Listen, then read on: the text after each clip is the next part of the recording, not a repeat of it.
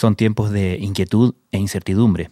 Por eso en la tercera abrimos un nuevo canal de consultas con el rótulo hashtag tus. Hoy más que nunca es vital tener información fidedigna. Pueden escribirnos a tuspreguntas.latercera.com o en el teléfono 569 9323 1780.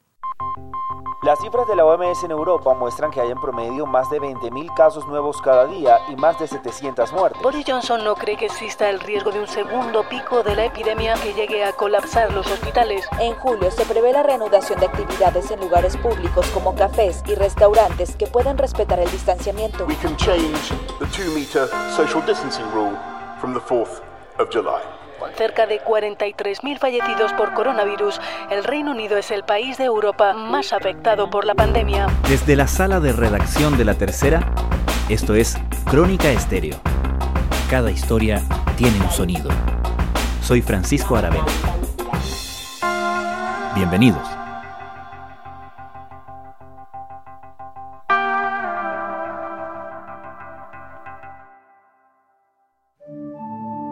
Sadly, 39,045 people have died with coronavirus, confirmed with a positive test. Todo en la historia del Reino Unido y el COVID-19 ha sido singular. A diferencia de prácticamente todo el resto de Europa, el gobierno británico se la jugó por la tesis de la inmunidad de rebaño, pero cuando estaba claro que la estrategia no estaba funcionando, cambió los planes y comenzó con las cuarentenas. También fue singular el hecho de que el jefe de gobierno, que al principio se mostraba tan confiado frente al virus que se ufanaba de ir a saludar a trabajadores de la salud sin usar protección, terminara internado en una UCI, poniéndole algo de drama y suspenso a la historia. Ahora esos días parecen atrás, pero con la cifra más alta de muertos por millón de habitantes, 642, y más de 311.000 casos totales, la complacencia parece un lujo que el gobierno de Boris Johnson no se puede dar.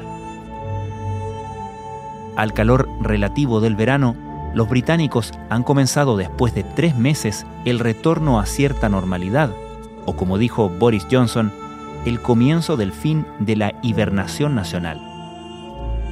El fin de la emergencia también ha significado el comienzo de las recriminaciones políticas y los cuestionamientos más públicos al sistema de control de la enfermedad anunciado por el gobierno. ¿Cómo están volviendo los británicos a sus actividades? ¿Cuál es el plan de desconfinamiento? ¿Qué tanta claridad tienen los ciudadanos sobre aquello que está tolerado o permitido y aquello que aún no se puede hacer?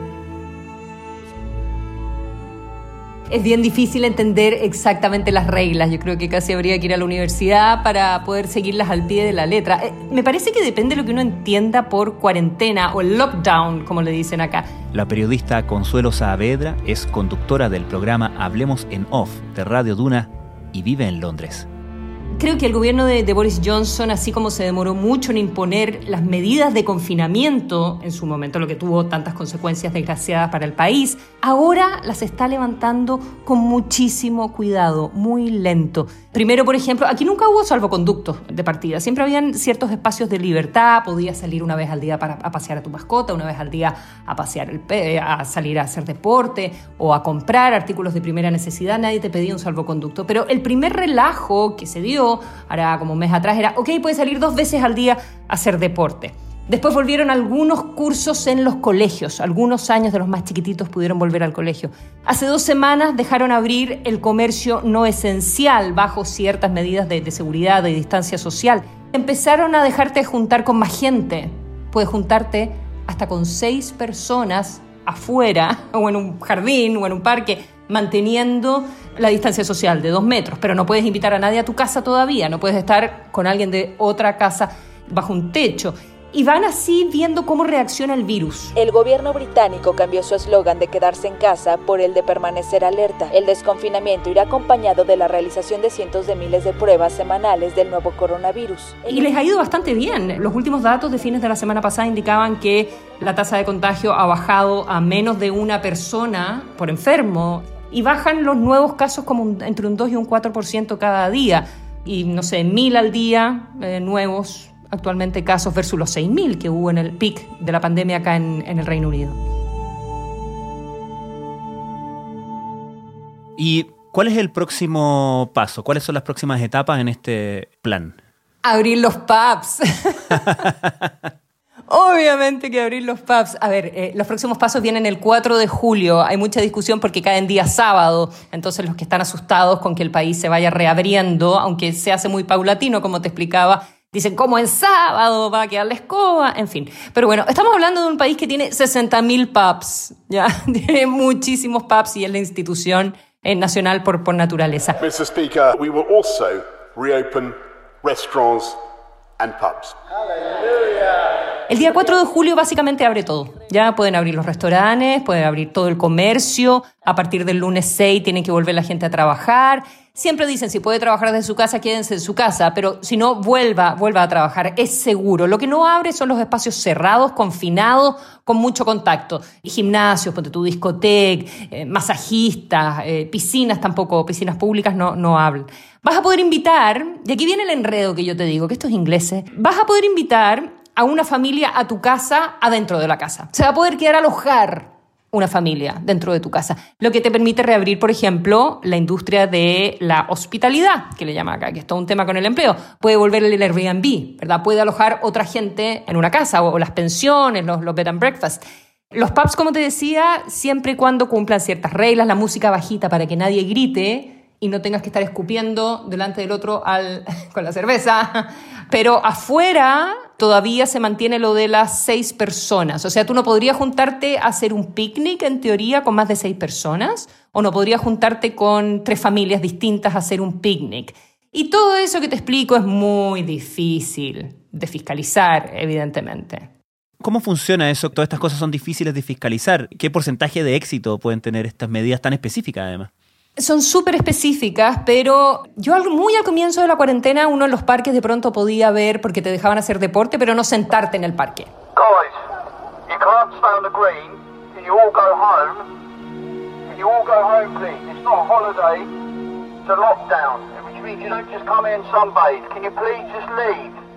Entonces uno veía a la policía pidiéndole a la gente que se parara, a la gente que se moviera. Pero aquí hay un espíritu muy libertario que al comienzo evidentemente no funcionó, o sea, el mes de marzo cuando las medidas eran voluntarias, bueno, el virus circuló, terminó como terminó, con la cantidad de enfermos y, y de muertes, pero siempre hay unos espacios de libertad que esperan que la gente cumpla. Y al final siempre hay una parte que se porta bien y que cumple, y otra parte que, bueno, definitivamente no lo hace, pero los datos que tienen hasta el minuto, acá el sistema de salud nunca colapsó en estricto rigor. Hubo hospitales que ni siquiera se usaron, los grandes hospitales de, campaña, unas carpas, el, el, Nightingale, nunca se usó. Entonces, el problema es que se contagió mucha gente y mucha gente murió por, por un asunto de porcentaje. No es que no tuvieran acceso a la ventilación mecánica. Claro que sí sucedió que mucha gente murió en los excesos de muertes, en, eh, en los hogares de ancianos. Ahí fue muy grave lo que se hizo porque a los ancianos no los enviaban a los hospitales y eso fue realmente un, un escándalo. growing anger over how coronavirus has taken hold in care homes across the UK. The government suggests that one in four of the overall... Pero en resumen, aquí todavía les gusta que un, una cierta cantidad de gente se porte mal para que el virus eh, circule. Yo creo que todavía queda un poquitito en el subconsciente del gobierno la idea de, del rebaño, de la inmunidad de rebaño. Hay un aspecto puntual de este plan de retorno que ha causado mucha controversia por lo que he visto y muchos chistes también por lo que he visto en, eh, en, prensa británica, que es esto de los dos metros, ¿no? Los dos metros que siempre fue como el caballo de batalla de Boris Johnson en indicación de cuál es la distancia entre las personas y ahora baja a un metro. ¿Qué explica ese cambio de decisión y qué tan fundamentada está la, los dos metros versus el un metro? Bueno, fundamentado en evidencia científica, la disminución no, no mucha. Te lo digo por lo siguiente, el comité de expertos del comité científico que asesora al gobierno dice que no, no puede imponer su mirada, pero entrega recomendaciones. Y lo que plantea es que un metro de distancia aumenta el riesgo de contagio entre 2 y 10 veces en relación a 2 metros de distancia. It may not look like much, but the difference between this and this o sea, si estás más cerca, tienes entre 2 y 10 veces más posibilidades de contagiarte. Pero como hay menos contagiados, en general, ¿verdad? Hay menos enfermos en general, yo creo que se asume el riesgo. Alemania tiene un metro y medio, España tiene un metro y medio también, la OMS recomienda un metro. Entonces, el que se recomendaran dos metros aquí, voy a especular, pero yo creo que tenía un poco la, la idea de como aquí todo era un poco más relajado, la idea era mantener esa distancia pero si la mantenías había un serio problema económico, entonces había mucha presión, porque estamos hablando de una economía que ha caído en un 20% en el mes de abril, estoy hablando de 9 millones de trabajadores suspendidos de sus trabajos que están recibiendo el sueldo desde el gobierno con un subsidio, 2 millones 8 de desempleados, esto es 120% más que en febrero, gente que no está con pega.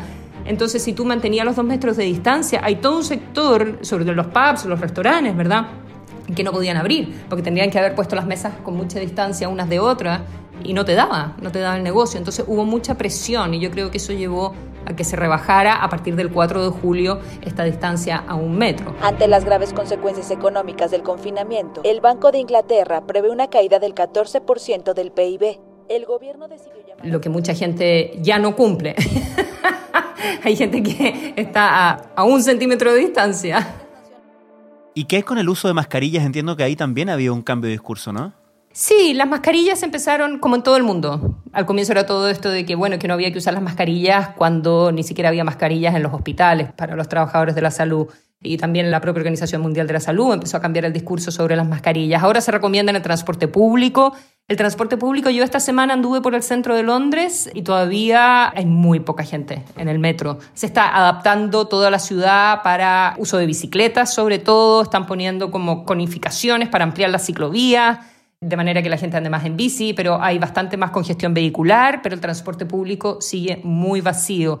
Eh, me imagino que eso va a cambiar a partir del 4 de julio, pero todo el mundo tiene que obligatoriamente andar con mascarilla en el transporte público. With more people using transport, the evidence suggests that wearing face coverings offers some, albeit limited, protection against the spread of the virus. También ha ocurrido en esta última semana que ha habido eventos eh, masivos, manifestaciones, por ejemplo, contra el racismo, y la semana pasada incluso vimos que los hinchas del Liverpool se comportaban como si nada de esto hubiera pasado, ¿no? Sí, hay mucha tensión, hay mucha tensión racial, lo mismo que en Estados Unidos. Son en general ciudades mucho más, más mezcladas, digamos, no hay tanta segregación espacial, ¿verdad?, en las ciudades británicas pero ha habido mucha tensión racial. Recordemos que aquí también hubo grandes explosiones sociales no hace muchos años. Entonces la policía se anda con cuidado. Finalmente estás hablando de gente joven, de gente que está con miedo, que lleva tres meses cumpliendo o no cumpliendo, pero tres meses o sin ir a clase o sin trabajo, generaciones que no tienen perspectiva o adultos jóvenes que han perdido el trabajo o que no saben si lo van a perder. Entonces es gente que está muy estresada de por sí. Y si bien se supone que no se pueden juntar más de 30 personas, ese es el máximo, la policía se ha mantenido bastante. Ha habido enfrentamientos, había reyertas. Hace algunos días también hubo, enfrentamientos acá en el sur de Londres, en Brixton, donde destruían unos autos de, la policía. Hay violencia, botar las estatuas, todo, todo eso está sucediendo acá también. El clamor contra el racismo que continúa sacando a las calles a miles de personas en las protestas por la muerte del afroamericano George Floyd del 25 de mayo en Estados Unidos está obligando al Reino Unido a enfrentarse a su propio pasado pero la policía se lo toma con cuidado, porque al final el remedio puede ser mucho peor que la enfermedad. Y como la política acá es un poquito dejar que las cosas sucedan, pero también es verano, entonces la gente está más al aire libre y ha habido estas aglomeraciones, las de los hinchas del Liverpool, pero dejan que suceda porque yo creo que es importante para la gente poder liberar la, tensión después de todo este periodo de, de estrés y también hay que dejar un poquitito que el virus circule en la mirada del gobierno de Boris Johnson. No es algo explícito, ni mucho menos. Finalmente, este es un país que estuvo tres meses con la cortina abajo, pero siempre dejando que la gente saliera un poco, levantando las restricciones de a poquitito, pero tampoco patrullando con la policía. Ha habido fiestas y, las tratan de dispersar, fiestas rave en Manchester, en, en algunas zonas de, de Londres pero siempre en la idea de que si el sistema de salud no colapsó, bueno, finalmente tienes que esperar que la gente se enferme un poquitito. Pero como te decía, viene el verano, mejor tiempo, la gente está mucho más al aire libre, entonces las posibilidades de que el rebrote durante el verano sea como el que vimos de la oleada primera son, son bien bajas esas posibilidades. El otro día miraba un intercambio entre el primer ministro Boris Johnson y el líder laborista Keir Starmer, donde el, laborista le, reprochaba la política en torno a esta tríada, ¿no? De testear, trazar y aislar. Hablaban de una app y comparaban incluso, porque hay una parte muy divertida donde Boris Johnson le dice, le desafío a nombrarme un país que tenga mejores números que nosotros. Eh, Keir Starmer le dice Alemania y le empieza a dar números sobre Alemania. ¿De qué se trata esto de testear, trazar y aislar en torno a una app? La app ha sido un fiasco. Of course, we've been testing Google and Apple's product too. And as we did this, we found that it does not estimate distance well enough. La aplicación lo que pretendía, como tantos otros países, era que tú bajes la aplicación, que enciendas el Bluetooth, que ese Bluetooth converse con otros Bluetooth en tu barrio o por donde tú circules. Y si alguien se enferma y se hace el test, eso se comunica con todas las personas con las que tuviste contacto eventual durante más de X segundos. Y te dice, ah, usted estuvo con alguien que se enfermó. Entonces, ahí se tome las medidas, hágase el test. Bueno, los británicos decidieron hacer una app propia, porque había otra posibilidad que la mayoría de los países europeos la están experimentando, que es de Google con Apple. Eh, y ellos decidieron hacer una app propia que no ha funcionado. Gastaron un montón de plata, la estuvieron probando en una isla y no, no ha funcionado. Tiene muchísimas fallas. Además, en los pilotos que se hizo hay un 11% de personas a las cuales nunca contactan y que debieran contactar. Así que ahora decidieron que no va a ser una prioridad después de que dijeron que la aplicación para, para la trazabilidad era muy importante y iba a ser un game changer. Bueno, eso no va a suceder y se ha dicho que van a usar finalmente la misma que van a usar el resto de los países europeos. Pero al final aquí se testea muy poco y eso es realmente un problema. Siempre se testeó muy poco a las personas. Entonces, ese es el inicio del problema, haber hecho muy pocos test y no haber decretado las cuarentenas a tiempo. ¿Y dónde ven entonces los británicos la salida? Porque también es cierto que desde Gran Bretaña llegan informaciones interesantes en lo que tiene que ver con el desarrollo, por ejemplo, de vacunas, la más prominente de ellas, la que está haciendo la Universidad de Oxford. Yo creo que cuando sale el sol todo se ve más brillante también. El hecho de que llegue el verano, que lleguen las vacaciones, entonces las personas van a estar necesariamente con un poquitito de mejor ánimo, aunque ahora viene la noche oscura con el desempleo. Evidentemente, ahora viene la recesión económica firme. Pero el ánimo es positivo por estar saliendo del túnel. Y claro, ya está la vacuna de Oxford, que también es británica y que con suerte podría estar quizás en el en el mes de octubre. Está siendo experimentada en la Universidad de Oxford y ha contado con la participación del grupo farmacéutico AstraZeneca y el italiano IRBM. Aseguran que se encuentra en un estado de experimentación avanzado. Pero que sin duda van a venir ahora y se está notando todas las recriminaciones políticas por todo lo que se hizo mal, por todo lo que se hizo a destiempo. Hubo un gran periodo en que las críticas estaban pero no eran, no atentaban contra la estrategia finalmente. Era bueno, hay que hacer lo que hay que hacer y todos nos guardamos y todos nos apoyamos, pero ahora tú ya empiezas a ver un mundo político y un sistema político que empieza a sacarle en cara a Boris Johnson todos los errores que, se cometieron. Y luego, como te decía, ahora viene la recesión, ya no está solo el tema de salud, viene la recesión, viene toda la brecha educacional en todos los niños y sobre todo los niños pobres que van a quedar con unos gaps enormes en su educación vienen todas las réplicas, ¿verdad?, del gran terremoto que es el coronavirus.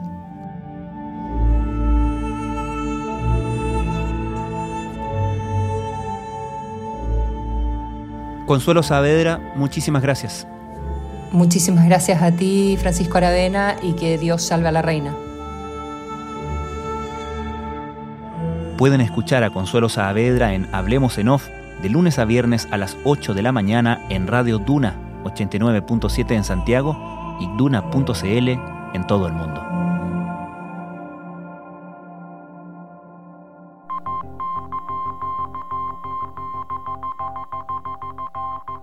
Crónica Estéreo es un podcast de La Tercera. La producción es de Rodrigo Álvarez y Melisa Morales y la edición de quien les habla, Francisco Aravena. La postproducción de audio es de Michel Poblete.